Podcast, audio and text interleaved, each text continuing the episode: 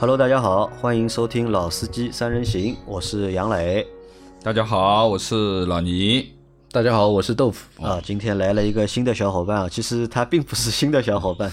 豆腐从去年的应该是去年十月份吧，嗯，去年十月份就和我们一起在工作。其实再早的话，去年的夏天。应该是二零二零年的年中的时候，对，其实就一直参与到了就是我们节目的制作当中啊。大家现在能够看到所有的我们的视频类的内容，啊，不管是老秦汽修杂谈，还是我们拍的就是试驾体验，那这些呢都是我们的豆腐在帮我们做的，对吧？幕后英雄，幕后英雄。那豆腐也算我们在二零二零年啊，就是捡到的。宝一个宝贝，嗯对吧？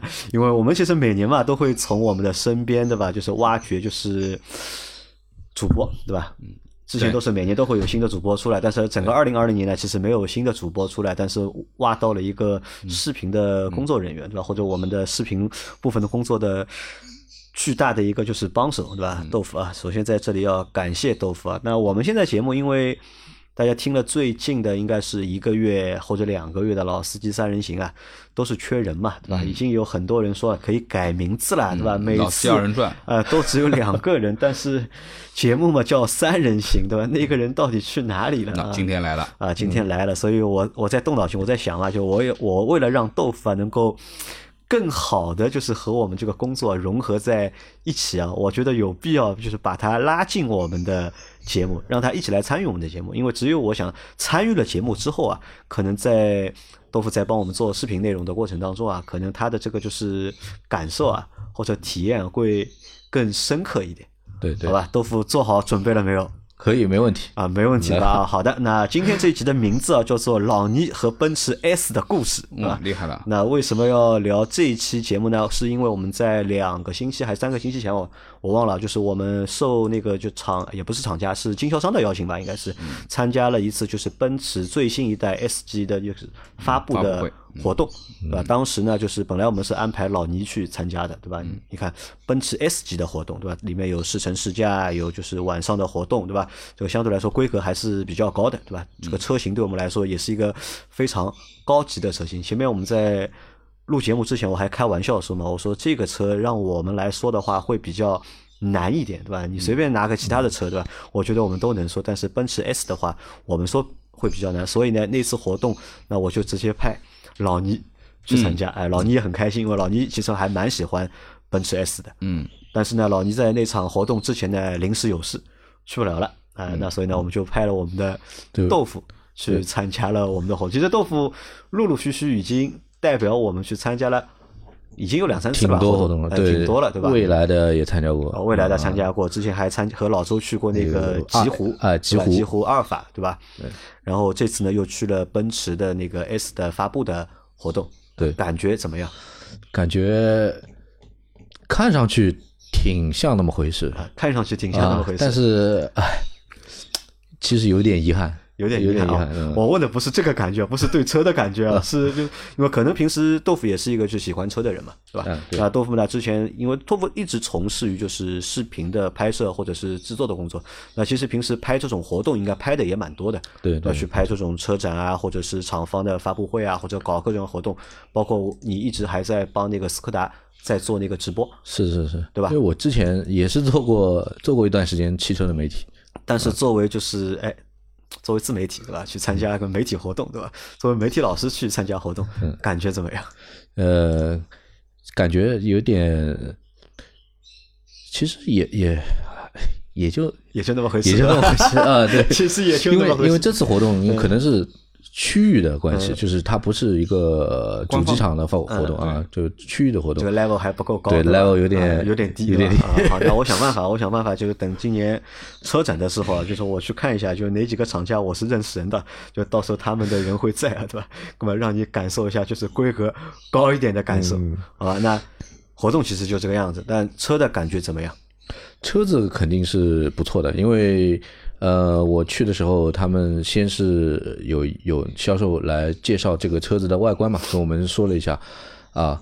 因为这个车子，说实话，就是之前了解的并不是太多，可能但网上的就是口碑啊，就是骂它丑的，还蛮多的。特别是那个车刚刚在网上就是发布的时候啊，嗯就我就看到了，就是大量的就是媒体对吧，都在吐槽，说这一代的奔驰 S 啊是可能是最丑的一代奔驰 S。是，其实近看的话，呃，确实是这样子，近看 确实是这样，对吧？对，因为我的印象是这样，因为我们记得去年的话，去年宝马发布的那个 M 嘛，就是新的 M，就是把那个进气啊做的非常大嘛。其实说实话，当时在看那个视频啊和看照片的过程当中，的确觉得丑的一逼，是很丑。但是呢，后来在广州车展看到实车啊，你真的站在这台车上边上看的时候，哎，我觉得。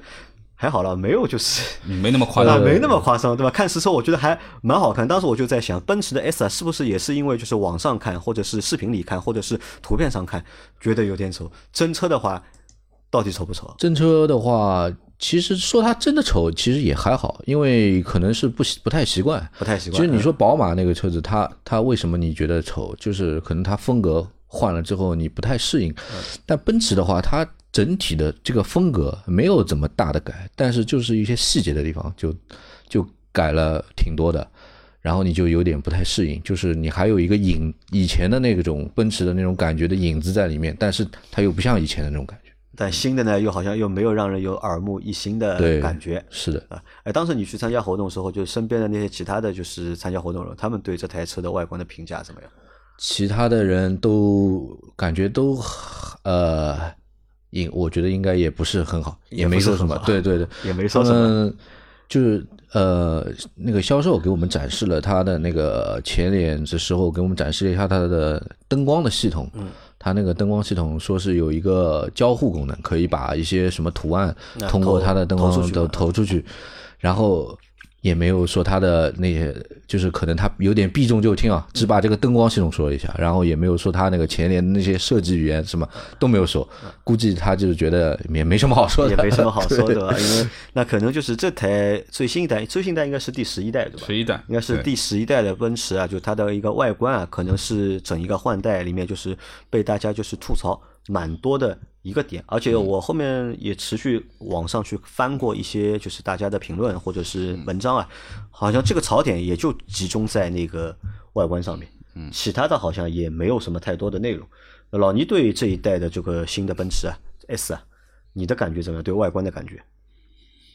我觉得从外观上面讲呢，其实的的确确不如之前的奔驰感觉稳重，嗯，啊，这个是我觉得。这一点我觉得是肯定不如之前的，但是呢，呃，也不能说它不好看啊，因为奔驰 S 的存在啊，就接下来我们后面要去讲的，就是它的存在是完全就是定义了豪华和标杆的。那么不管它变成什么样，它还是奔驰 S，嗯，对不对？那么其实呃也不能光看外观嘛，因为说实话，这个外观这个东西仁者见仁，智者见智的，对不对？但是可以在这里一概而论。老倪可以和大家说一下，为什么这一代的就是奔驰 S 啊，这个外观啊的这变化，对吧？会让大家多多少少觉得有点不适应，或者不是那么接受的原因到底在哪里，对吧？呃，其实你们在聊这个关于新的这个奔驰 S 的这个外观，那其实我们还是要去看一下。呃，这个产品最最源头的设计设计是谁啊？那么我们知道，呃，大家也找了一下，应该说应该很清楚了，因为这是一个韩裔的亚洲人，对吧？呃，美籍设计师，对吧？Herbert Herbert Lee。那么这个设计师其实也蛮有名的，因为他加入到奔驰其实也已经很多年，他应该是在零二年加入到奔驰里面。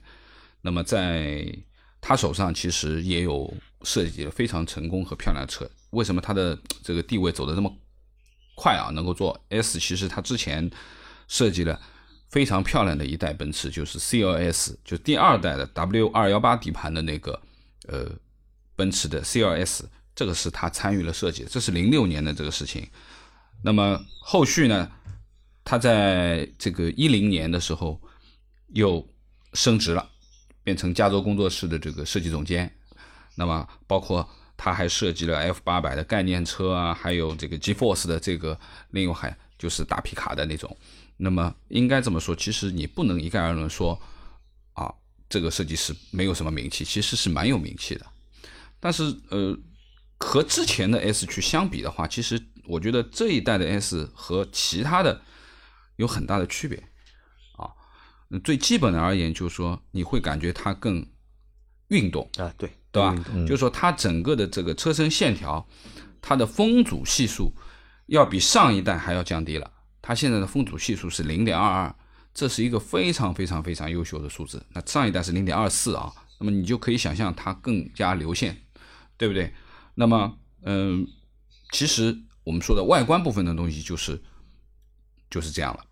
那么，其实改变的比较大的还是我觉得内部的东西也是，我觉得翻天覆地的一个变化，对吧？这个从之前的我们说的双屏的大连屏，到这一代啊，变成了完全独立的，不是做连屏了。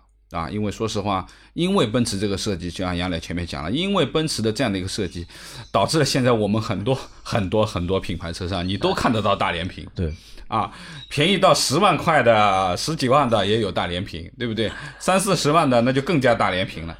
那么，哎，S 不用了，它完全换成了一套新的内饰的语言。当然，这个内饰其实也有好有坏。那我乍一眼看第一眼的时候，其实我也觉得我有点难以接受，就是它那块大屏。就中控的那块大屏，对？对，因为这块中控的大屏太像新新能源车很多的这种大屏了，对对不对？那么这这个呢，可能还需要适应一下。但是其实，嗯，整个的这台车其实在呃信息娱乐系统上面是有很大的提升的。也就是说呢，特别是在这个 OTA 的这个在线升级也好啊，包括它的一些智能化的东西，其实是有很多很多的亮点的。好，后后面我们回头再继续说但我觉得你说到就是在它的这套就是操控系统，或者是它的这套操作系统，对吧？升级蛮多的，对吧？但我在想这个车，对吧？买奔驰 S 的人啊，会自己开吗？对吧？还是应该？我觉得买这种车应该有司机了吧？应该我觉得百分之九十九应该是司机开应，该是有司机开这个车，对吧？对所以这个我觉得倒不是太重要。其实呢，有一点我觉得还蛮有意思的是什么？就是奔驰整一个奔驰 S 的设计啊，所以其实每一代的设计都会有比较大的一个变化，不管是外观还是内饰，而且这些设计呢也会深深影响汽车圈，对吧？会影响奔驰的内部。比如说我们现在看到这一代的就是新的 S 的这个内饰的设计，后面马上换代的 C，其实就是用的它这一套 S 的设计语言，对吧？当家大家都在呃都在想嘛，哎，C 的话就是也要出一个连屏的版本，对吧？因为你看 A 是连屏，对吧？A 奔驰的 A 级是连屏，然后它的那个 B 级也是的，GLB 对吧？？G L B 上次我们开的 GLB 对吧 GLB，也是连屏对吧？然后它的 E 级也是连屏对吧？都是连屏，但是唯独 C 不是连屏，我们就在想，哎，C 什么时候换代也能够换一个哎连屏？哎，但是你看奔驰不玩了对吧？我们不玩连屏了，玩了几年之后，哎，大家都用连屏之后呢，我就不玩连屏，我就玩一个。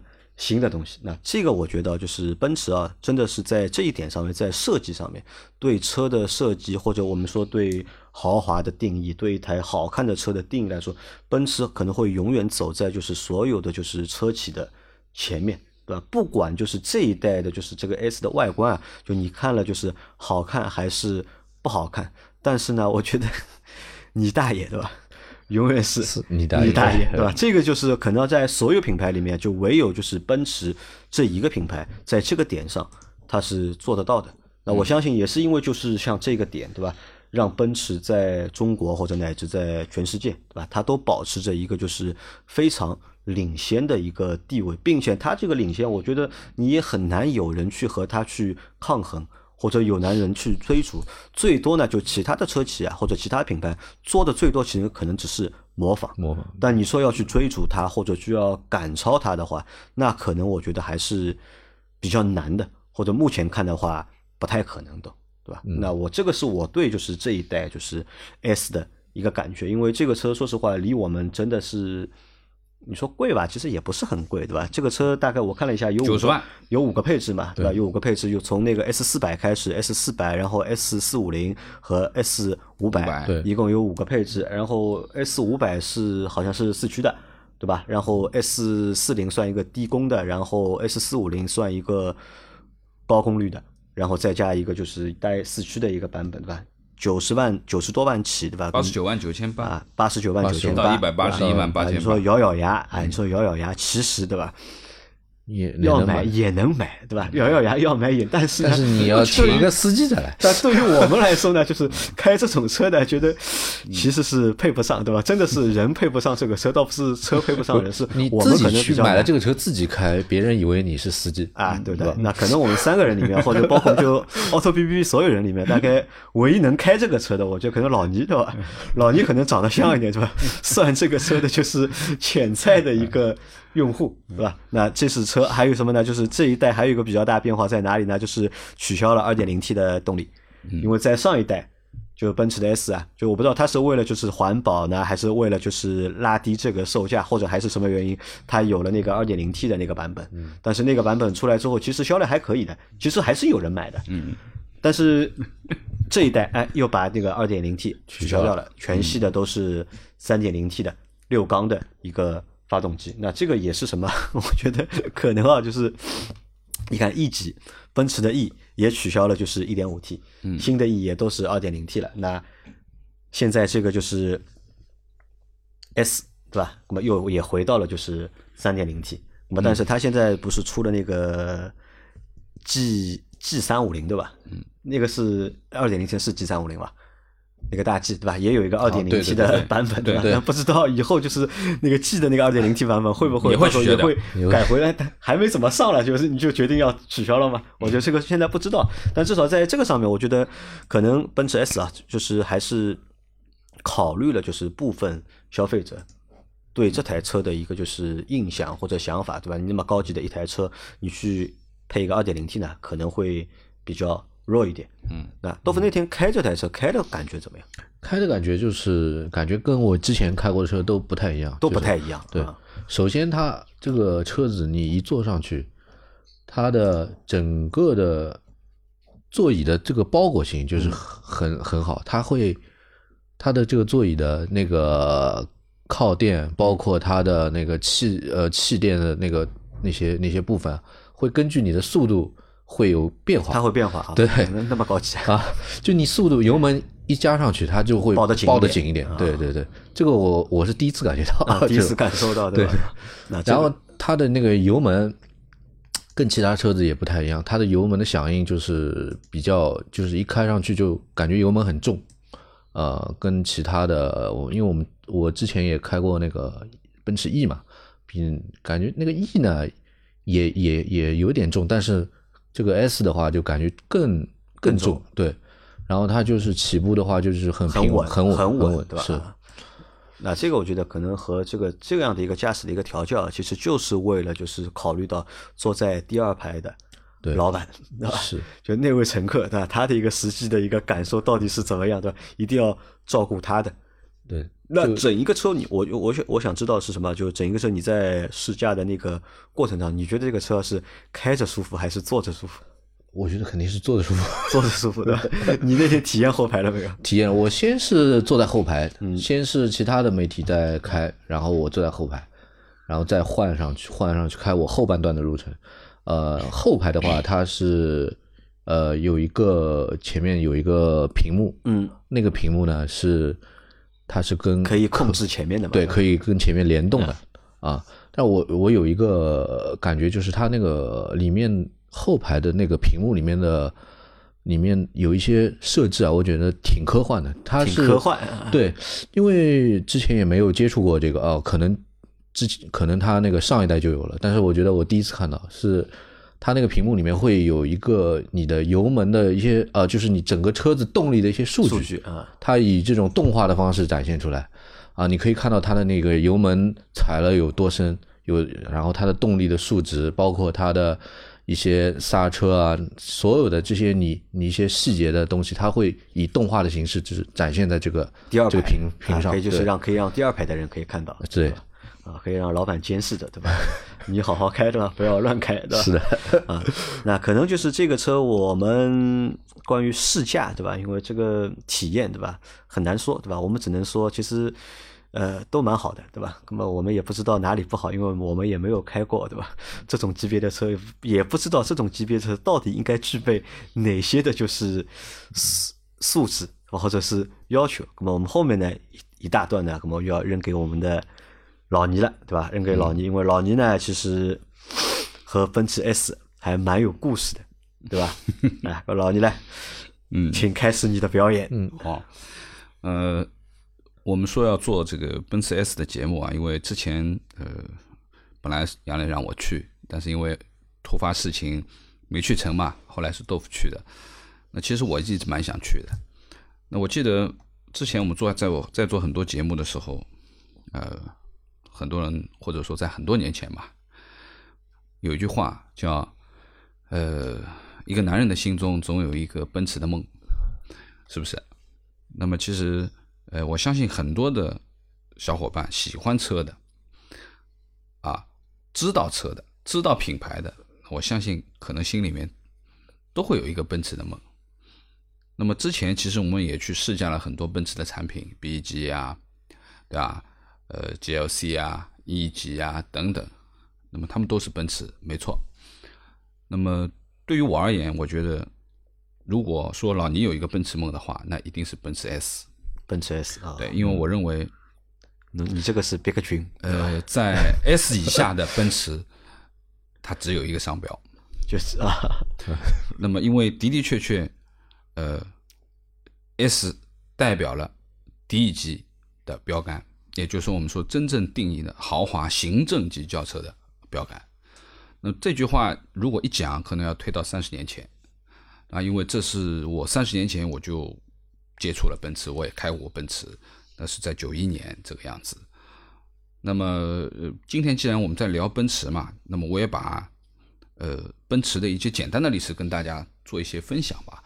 那么从官网上去讲呢，奔驰的第一代产品是从一九五一年开始的，是 W 幺八七底盘的这个奔驰，到现在的第十一代，对吧？整整十一代。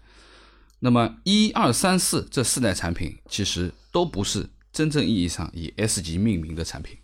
嗯，那么第五代的奔驰，也就是 W 幺幺六这一代底盘的这个奔驰，才真正是把它定义成我们说的这个 S 级的奔驰。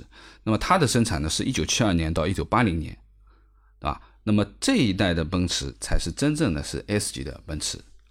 那么恰巧我在呃部队的时候，我九零年当兵，九一年啊，九二九三，那么我在部队的时候，我们的部队就有这一代的奔驰，就第五代的第五代开始那个时候几几年？一九啊、这这一代产品它是从七二年生产到八零年的，但是在我部队在九零年的时候，这代产品还有还在还在服役还在服役的。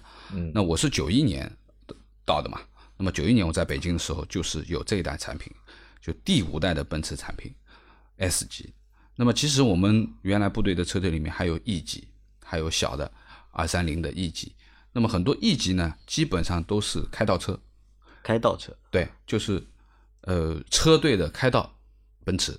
啊，啊，那个奔驰很小巧的啊，很小巧的，而且很提速很快啊。那么 S 级呢，那么我们我接触到的这一代其实是呃很多首长的家里面，因为最早的时候，因为我们的汽车工业相对比较落后嘛，其实在很多呃首长级的家里面，基本上是都是我们那时候都是进口的车，而且呢，就是说呃很少有国产的车的，那时候也没有什么国产的轿子，可以这么说。那么这一代的产品，其实很多呃，我们说的一些退休的、离任的一些老首长家里面，或者说是呃老首长的这个太太家属啊家属配的就是配的这个标配的就是这个二五零 S，就五代的奔驰对，S。二五零 S。那么这台车呢，其实它比较有特点讲的就是这台车其实就是已经可以选装 ABS 了。嗯，那这很早了啊，ABS 啊，ABS，我们到那个时候说变成 ABS 变成标配的话，你想想是几几年的事情？其实人家按照老倪你这个故事来说的话，可能啊，就中国最早的官车啊，对吧？应该是 S，对呀、不应该是是这样子啊奥迪，对吧？是这样子啊。那的的确确，的的确确，呃，我们说的这个奥迪，因为是什么呢？奥迪呢，因为那个时候在八几年、九几年时候，奥迪已经国产了嘛，一汽奥迪了嘛。那么奥迪其实是很多我们说的。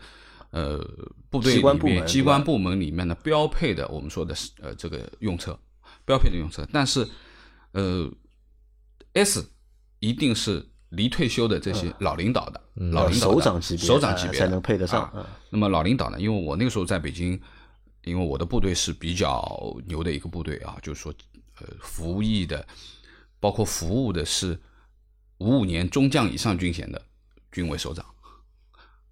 啊，最大的就是一直到邓主席啊，到江主席，都是归我们这个部队来呃服务的啊，嗯就是我们这个是呃供给他嘛，包括就是说整个的服务这一块。那么我们就是在车队嘛，那么这个说的是第五代的这个产品，就是说基本上是首长家里面的一个配车。那当时老倪就那个时候看到奔驰，应该是第一次吧？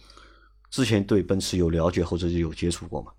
呃，有的呀，其实那个时候其实奔驰在北京还是有的。啊，北京还是有的啊，北京还是有可能你在其他地方不太看得到，但是在北京总部机关其实还是有的，因为那个时候呃真的是要进口的嘛，啊，你国内也没有其他的车嘛，那你第一次开那个开奔驰 S 是这一代吗？呃，其实第一个开的倒不是这个车不是这个车，啊，，对，倒是后面的这一代，我要说的就是第六代的奔驰，嗯，这个第六代的奔驰呢，它是从七九年一直生产到九一年，嗯，那么这个其实就是我们说的，在中国进口量最大的，也是也是在世界上面，就所有奔驰级到现在我们去录一下销销量，这一代第六代的奔驰是销售量最大的，是不是那个虎头奔啊？虎头奔前面一代，还有前面对，前面一代是 W 幺二六底盘的这一代。那这个奔驰呢，就是说感觉就是，我记得就是说呃那个时候我们在聊这个奔驰，就是说奔驰是开不翻的，就是你怎么开，随便你是九十度拐弯也好，你再快的速度，它永远是不会翻的。就底盘非常的厚重。那么也就是说，嗯，在这代车里面其实有很多啊，比如说二八零 SEL 啊、五百 SEL 啊，包括五六零啊，还有金标的五六零啊等等。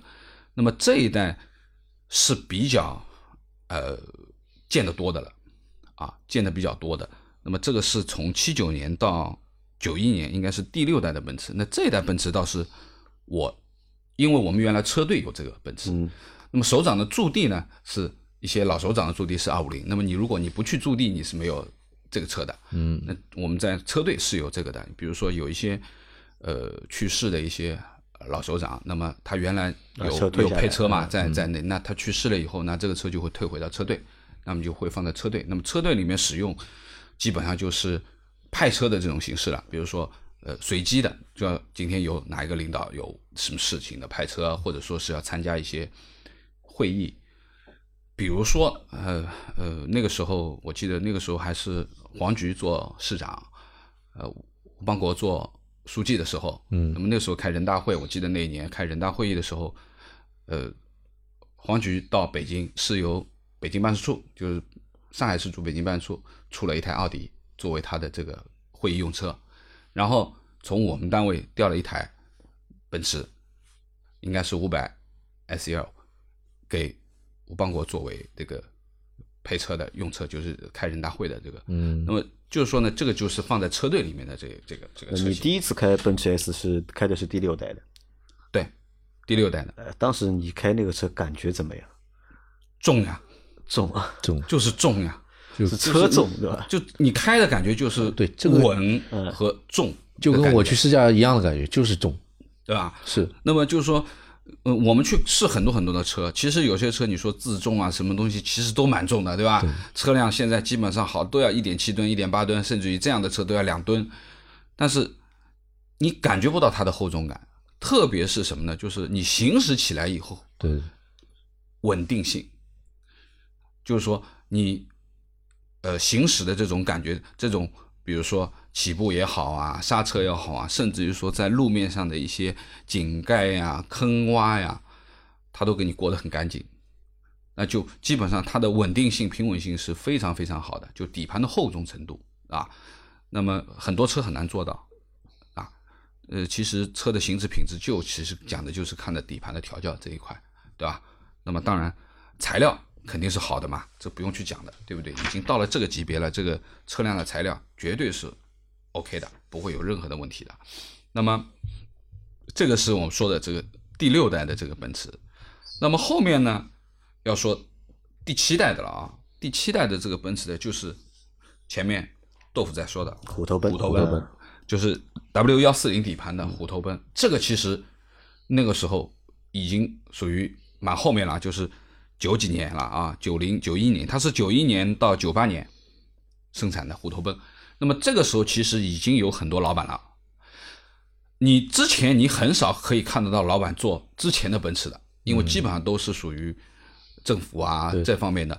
但是你到了虎头奔，你可以在马路上看得到了，真的一些老板级别的人，他是的的确确有虎头奔的。那也是这一代的奔驰，也是我在部队时候也体验的奔驰。那个时候我记得很清楚，就第一次我忘记是谁了，就是哪个哪哪位收藏家的忘记了，就是说开来的时候。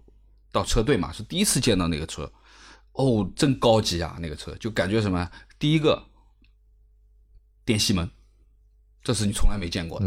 九一年、九二年的时候，这个门你不需要这样用力的去关的，你只要靠上去，它啪嗒吸上。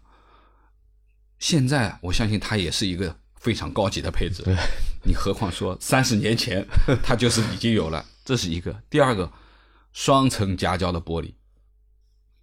啊，现在我们很多车还是以说，哎呀，我现在是隔音双层夹胶玻璃，还把它当成一个卖点。来说了。但是说实话，九一年就有了。双层夹胶玻璃，它有一个非常有特点的，就是当你挂入倒档以后，它的尾箱盖会有两个小柱子升起来，而，非常有仪式感的，啪可以升起来。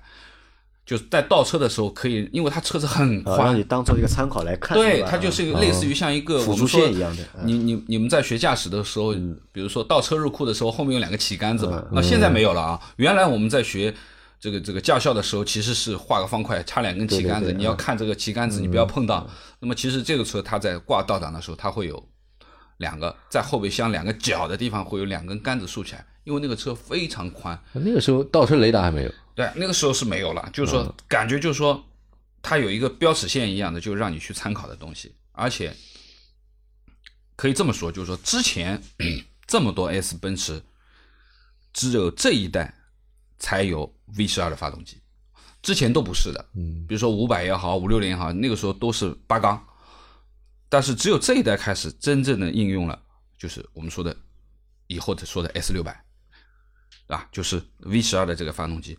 包括在这一代车上面有 ESP 了，那除了 ABS 前面说的以外，你开始有 ESP 了，嗯，也就是说主动的防滑的的这一块的东西，那么这也是它比较比较牛的，当然就是说曝光率是最高的了，对吧？那么应该这么说，电子稳定系统 ESP 作为标片标配和可选的，那么这个是它和人家不太一样的这个东西，这个就说的。第七代，那五六七这三代是我接触过，或者说我开过最多的，是你在部队的时候在部队的时候啊，当然这个部队也不是一般级别的啊。但我在想啊，当时你在开这些车的时候啊，你是一个什么样的一个心态？什什么没有心态？那个时候很年轻，没有心态吗？有什么心态啊？对吧？因为我相信啊，就是如果像。如果让大多数小伙伴，对吧？你在二十多岁，哪怕就现在三十多岁的时候，对吧？让你开一下，如果家里对吧，哪个亲戚或者哪个朋友，对吧？有一台 S，对吧？让你开一下，你在开的这个过程当中，我相信啊，就是坐在里面，你在开车的这个过程当中，应该会多多少少，对吧？心潮澎湃，我觉得不至于啊，多多少会脑子里啊会想一想，对吧？那么我是否要努力一下，对吧？我是不是要 拿这个当做一个目标，对吧？但我不知道，因为你当时还在当兵嘛，对吧？对。当兵的话是一个什么样的一个心态？就只是我只只是执行任务，嗯，我要稳稳的把车开好就可以了。呃，当然就是第一个就是说，呃，前面说了。每个男人都有一个奔驰梦。对于老年的奔驰梦而言，奔驰一定是以 S 为标准的奔驰梦，啊，肯定不是其他。那么，呃，当时说实话，脑子是非常单纯和简单的，你根本就没有去想过你你会有一台奔驰，或者说未来要去买一台自己的奔驰。啊，那个时候那个年代啊，就是刚刚我们说改革开放刚刚开始一段时间，就九九十年代初这个样子，其实你还很难想象这样的一台车，因为这个车。你可想而知，现在他现在在做的人的级别，嗯，那你离他有多么的遥远，对吧？那么那个时候其实没有真的没有思考那么多，因为而且呢，在我的部队里面好车很多，嗯，那我们说的奔驰当时只是其一，那么奥迪啊，那么你见过三排的奥迪吗？没有，没有见过，加长啊，啊，有三节的奥迪，三排的奥迪。那我们那时候来的时候，我也觉得，哎呀，很神奇。反正我知道撞了以后维修会很贵，加长的奥迪啊，三节的，三辆，我记得总共大概也就进口了四辆，四辆呃三辆黑色，一辆银色的。啊，比如说，嗯，前面说的这些公爵啊，啊，皇冠啊，那这个都是非常标准的了。最差的是桑塔纳啊，桑塔纳也有对吧？啊，桑塔纳有啊，桑塔纳就是我们日常办公，呃，出勤有一些，那么桑塔纳也有，但是呃，桑塔纳基本上就是日常办公室我们在在在使用的啊。那么呃，奥迪也是标配，还有一些比如说考斯特啊啊呃呃，尼桑的那一款呃像考斯特一样大的那那款车，那么还有一些老爷车，比如说呃尼桑的总统。你可能见都没见过。啊，你想啊，那个时候是九几啊？九一年，九一年，九一年对吧？九一年，我说的这个像尼桑总统这个车，就不肯定就不是九十年代的车。九一年我才八岁，对吧？对，我还坐在我爸爸的自行车后面，对吧？九一年我正好哦，我那个时候有一个邻居是个司机，他就老倪已经就是三代的 S 级都玩过了，对对吧？我这个是工作要求吧？桑塔纳那个时候还有上海牌的那种，嗯。蛮复古的那个那个车子还蛮多的，然后部队里面还有什么呢？还有伏尔加，嗯，伏尔加，呃，苏联的，嗯，苏联的，对吧？伏尔加也有，对吧？还有拉达，嗯，也有，都有的。那么其实那个时候其实呃不像现在啊，马路上有这么多小轿车，那个时候能够在马路上跑的小轿车，那基本上都是。国家单位机关，对吧？然后呢，根据单位机关的级别高低，车子好坏不一样。因为那个时候我们的确自主造车是没有什么能力的嘛，啊，基本上都是以进口，特别是豪华车，一定是依赖于进口，全进口，对，啊。那么可能国产最高的也就是奥迪了，啊，两点零 E 啊，两点二啊，对吧？后面像那个时候啊。你在当兵那个阶段，比如开了那么多车，你会不会觉得就是奔驰的车是最好的？通过实际开的感受，嗯，肯定肯定是好的啦。嗯，说实话，我觉得，呃，奔驰从古至今，特别说的 S 级到现在，一代一代一代一代啊，除了我们说的可能有一些有一些有几代，比如说有一两代有一些可靠性上面的问题以外，那基本上从车辆本身的这个行驶。作为一个低级的行政级的一个座驾的话，就是说，我们之前一直在说的，开宝马坐奔驰，为什么要坐奔驰呢，而不是开奔驰呢？就因为它真的是舒适，对啊，它真的是周到。那么包括我们说的前面只说到第七代啊，后面第八代我不说了，到零五年，九八年到零五年，那么说第九代，第九代就是也有一些特点的东西，比如说它 R W 二二幺底盘的这个，就零五年造到一三年的这一代的奔驰，它有独特的夜视系统。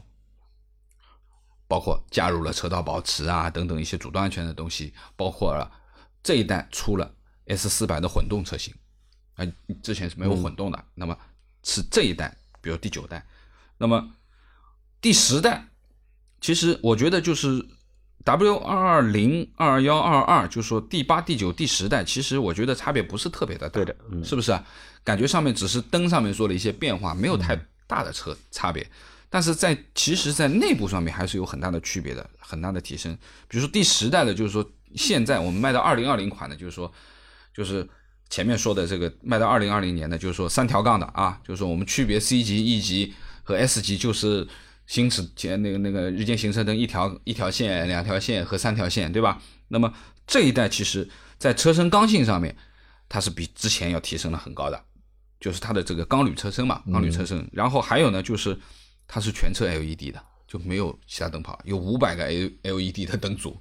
那么包括 S 五百以上的，我们说的魔术悬挂啊，这个是很牛的。就是你看魔术悬挂的那个广告片，你就知道了。就是车辆在慢速慢动作过去的时候，你只是看到了轮子在动，然后它整个的轮拱是不动的。对，整个的轮子在动，它就说明它整个的车身这一块它是完全靠悬挂这一块。当然，它是等于说它是等于说通过扫描道路。形成道路的一套数据，然后让车子没开到它之前，已经准备好了一整套的应付这些道路颠簸的这种这种应对。嗯，那这也是非常高科技的那就魔术悬挂的这个东西。那么说实话，就是每一代 S 级都有它非常有亮点的东西。也有可能是因为你看，呃，八九十这三代在外观上面的变化不是太大，所以才导致了在第十一代在换代的时候啊，就是硬要给它有一个比较大的一个变化，是吧？这有也有这个可能存在里面，啊。嗯，对。那么所以说呢，又说回到第十一代啊，前面讲了，因为设计师是韩裔的一个设计师，那么我们现在看上去从外观上面讲，感觉更像一台韩国车。韩国有很多行政级的车。的确是蛮像的，确实啊，的确是蛮像的，对吧？但是说实话，其实奔驰和韩国其实是有很多交集的。嗯，那我们去想，在我那个年代的时候，其实有一台双龙的主席，嗯，其实就是奔驰 S 的韩国版，对不对？那么现在只不过反一反，现在是由韩国人来给 S 一个，之前是奔驰给了韩国人。那 OK，呃，这只是个笑话啊，就是说，呃，说回来，其实在这一代 S 上面，其实通过前面所说的。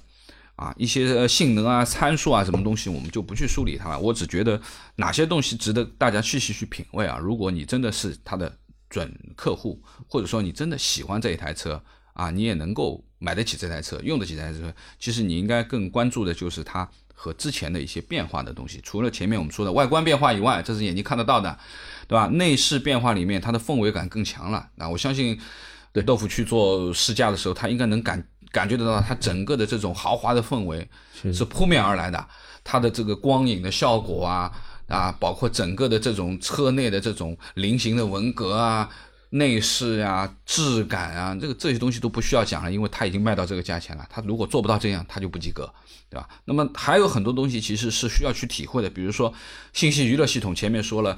通过原来的大连屏，对不对？双屏的连屏，现在变成了一个类似于现在像很多独立的大屏，独立的大屏，而且这个屏很大哦。这个大屏有点像，呃，当然它是比较流线型的啊。就是说，其实我们之前试的这个这个福特的那个最新款的探探险者，就是一块很大的中控一块大屏竖在那里的，对吧？其实那个屏幕也差不多。但是它这个大屏哦，那个销售也说了，它。跟新势力的区别在哪里？它除了这块大屏以外，它还保留了很多这种物理的按键。对对对。那么应该说，他们肯定还是要考虑到使用者，因为使用者的年龄不是一个热血青年啊。对。那你还得考虑有一些实体按键的这个东西再考虑在里面。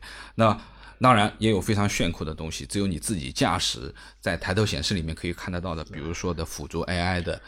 地图导航，对吧？就是完全动态的，就是你到了这个路口，然后会给你画几条线，然后你要右转弯，它会有一个流水灯的箭头在这条线上，其实是投射到道路上面的啊，不是在你这个屏幕上面，就是感觉上面就像一个一个 AI 的一个虚拟现实的，对啊，虚拟现实的这样的一个转弯，对吧？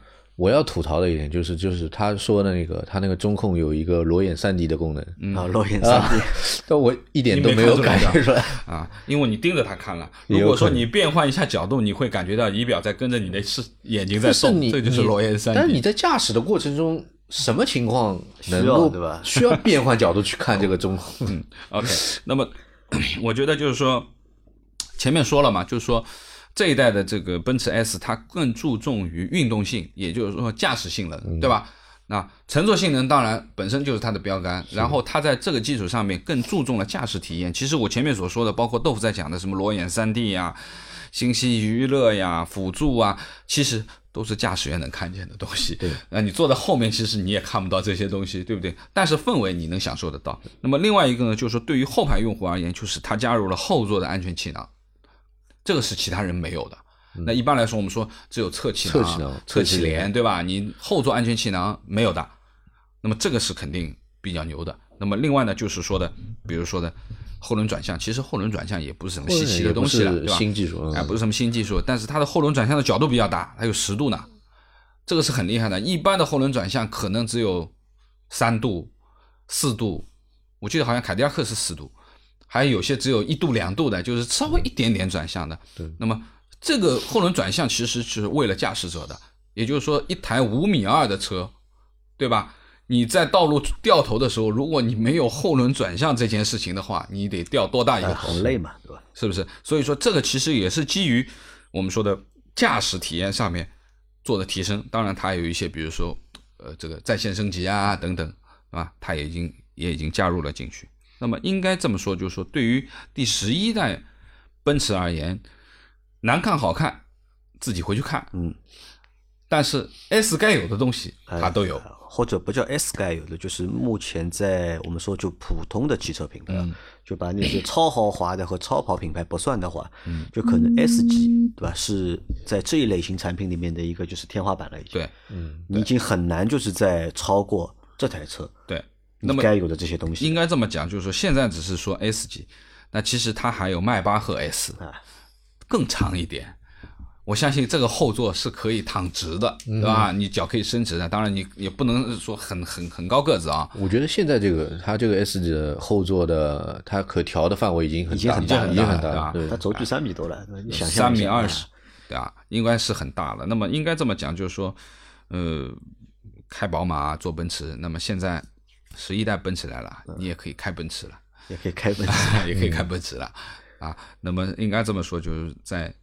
这么多奔驰啊，前面说了梳理了一下，这么多奔驰里面，相信它的可玩性可能是最强的啊，可玩性可能是最强的。我的看法倒和你还是不一样，就我还是认为啊，就是奔驰 S 级这台车，可能还是主要以乘坐乘坐为主，对吧？就是，但是有意思的是什么？你看那么多年啊，就那么多年了，几十年了，就是 S 的地位，对吧？的确是没有人能够去撼动，对吧？不管是宝马的七系，嗯，还是奔呃奥迪的 A 八 A 八，对吧？好像真的就是没有人能够去撼动 S 级的这个地位，对吧？这个也是可能啊，我觉得就在未来啊，因为你看燃油车的发展，其实到现在来看的话，基本上已经到天花板了，对吧？不太会有太多的就是变化了，对吧？在这个燃油车里面，可能 S 级哎就是这个样子的，也很难有。变化对吧？除非等到电动车对吧？新势力对吧？再发展到已经出来了啊！现在已经出了 EQS 了，已经 EQS 已经来了 啊！一个你说的高新的来了，我说的是 我说的是那个高和的那个 HiFi，高和和它不一样，这个完全不一样，定位不一样。我觉得，我觉得是一个行政级定位，也是行政。我觉得这个完全不是一个东西，这个肯定不能，你不能说你的配置堆进去了，你就定义了豪华，这是不行的。对吧？它肯定还有很多很多，呃，比如说你要去细细体味的时间沉淀的东西，或者说是基础素质的东西，嗯，啊，这个真的不是堆配置能够带来的豪华。啊好，那最后就是问老倪一个问题啊，对吧？作为一个二十多岁时就玩过三代，对吧？奔驰 S 的男人来说，对吧？那么你会不会就是以后啊？要去考虑一下，去买一台奔驰 S，对吧？以前是给别人开车嘛，对吧？有没有想过，对吧？给自己开车？我觉得，嗯，梦想是梦想，有的时候梦想和现实还是有差距的，并不是说我，呃。一定不会去买，或者一定会去买。那我觉得很多东西啊，就是我现在觉得用车这件事情，对于个人而言，除非你有商务的需求。嗯，我说了，S 其实是在商务领域里面的标杆。对，那如果说你要去谈生意，你是一个老板，你要去去做商务的，那 OK，S 一定比七系，一定比 A 八感觉更，甚至我觉得比凯宴啊，比帕拉梅拉，肯定都要有腔调，对吧？对。那么所以说呢？呃，我相信就是这个，其实还是跟我自己的生意有关系。如果我觉得我的生意需要一台 S 的时候，那我会毫不犹豫的下手呀，毕竟它是一台 S。但是如果说只是我们说日常我们自己去用啊，我觉得太过于奢侈了，啊其实没必要啊。我觉得，何况这么大的车，停车也很麻烦。啊，所以要找司机嘛，对吧？对，自己还是开不了的，就是要立一个 flag，对吧？以后哪一天，对吧？我要买一台 S，然后再请一个司机，对吧？三十年前我是坐在前排的，三十年后我要坐到后排去。啊，开玩笑啊，好吧。那我们这期关于就是奔驰新的 S 的节目也就先到这里，好吧？到下期节目我们会和大家去聊一下小米造车，对吧？我们是怎么看待雷军要造车的这件事情的？好吧？那我们下期再见。拜拜，拜拜。